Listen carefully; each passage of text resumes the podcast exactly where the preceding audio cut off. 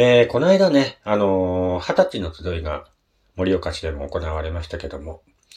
えー、っと、1月7日日曜日、ね、盛岡市で二十歳の集いが行われたそうです。ね。今、成人式って言わないんですね。2022年に18歳に引き下げられたんですよね、成人年齢が。えー、それに伴って、成人式という名前から二十歳の集いというふうに名称が変わって、えー、今に至るみたいな感じになってるとは思うんですけども。ね。成人年齢がさ、18歳に引き下げられるっていうのもどうかなと思うんですけどね まあ、えー、そういうことは、とりあえず今回は置いといて、えー、盛岡市でね、二十歳の集い、行われたそうです。今、二十歳になられた方っていうのは、本当に、小学校の時に、多分、小学校ぐらいですよね。多分東日本大震災を経験してる方だし、あとはまあ、コロナ禍、ね。コロナで世の中が、ちょっとね、あのー、めちゃくちゃになった時代、そういう時代も乗り越えて、いろんな困難をね、乗り越えて、二十歳になったっていう方だと思うので、まあこれからね、いろんな壁、いろいろな壁が現れると思いますけども、いろんな困難を乗り越えてきた二十歳の方なんてね、これからも前向きに物事を考えて、精神、前進してね、えー、これから現れる困難にも立ち向かっていけるんじゃないかなと思います。ね。本当大変ですよね。大変だったと思います。本当に青春時代っていうね、あのー一生に一度しかない学生時代をね、ほんとコロナによって、やっぱ修学旅行も中止になったり、えー、文化祭とかも中止になったり、そういう困難を乗り越えて、二十歳になられた方だと思うのでね。まあいろんなことを乗り越えてきて、ほんと強い二十歳の方が多いんじゃないかなと思います。えー、去年より70人ほど多い2077人が出席されたそうですけども、ねこれから先、ほんといろんなね、あの壁、困難とか現れると思いますけどもね、たった一度しかない人生ですから、どんなことにも負けずにね、頑張ってってほしいなと思います。あ僕も成人式の思い出といえばね、やっぱり、もうその頃僕働いてたので、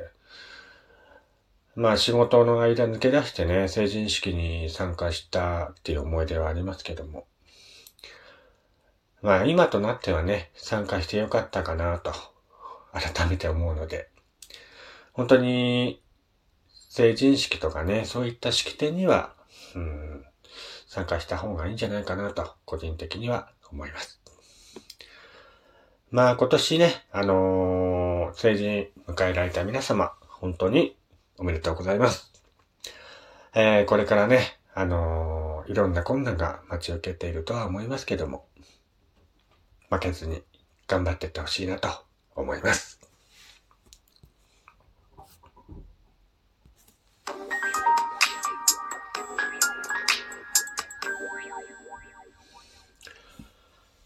はい、どうも皆さん改めまして、こんにちは、こんばんは、やすさんです。えー、こちらの番組は私がゆるっとその時思いついたことを話すラジオ番組となっております。今回もよろしくお願いいたします。はい。えー、今日はですね、10月じゃねえな、1月の 12日金曜日なんですけども、昨日ね、かなり冷えましたね、盛岡。11日の朝、ね、岩手県全部でかなり冷えたみたいで、この冬一番の寒さとなったみたいですね。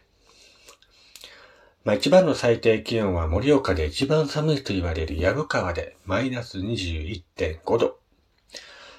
草海高原でマイナス18.9度まで下がったそうです。盛岡でもマイナス8.3度まで下がったそうです、この冬最も低い気温を観測したみたいですね。この冬一番の冷え込み、寒い日になっていますね。ねえ。今年の冬は割と暖かいかなと思ってるんですけども、これからどんどん冷えてくるんですかね。嫌ですね、本当に寒いと。ね年々本当に寒い。寒さが苦手。ね寒いと本当もう、やる気出てこないですよね。やる気が出てこないし。ねえ。やっぱ今1月の中旬になるじゃないですか。中旬になって、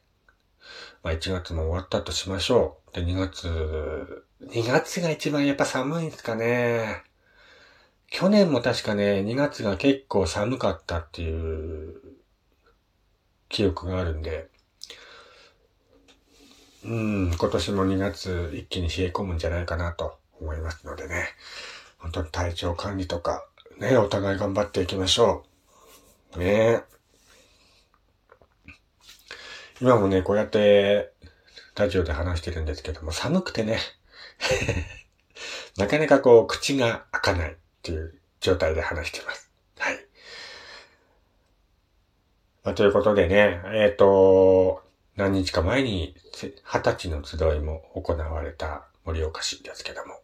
ね。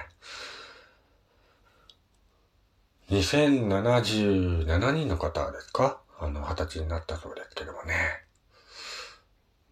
なんかすごいですよね。あの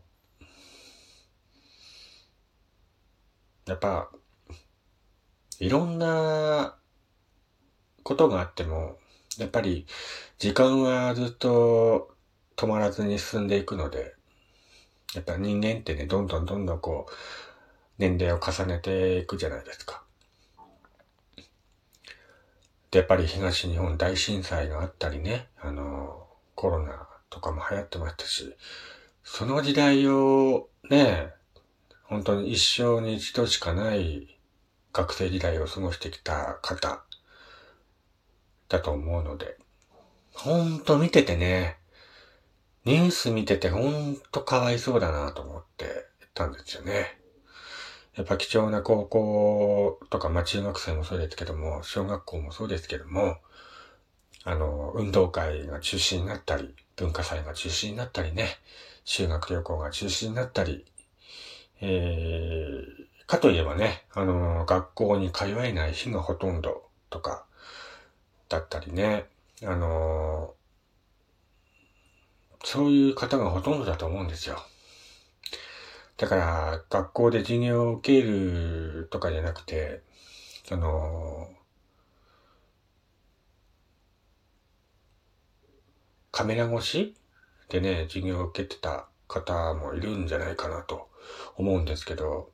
まあそういった本当に特殊な、特殊って言い方もあれですけど、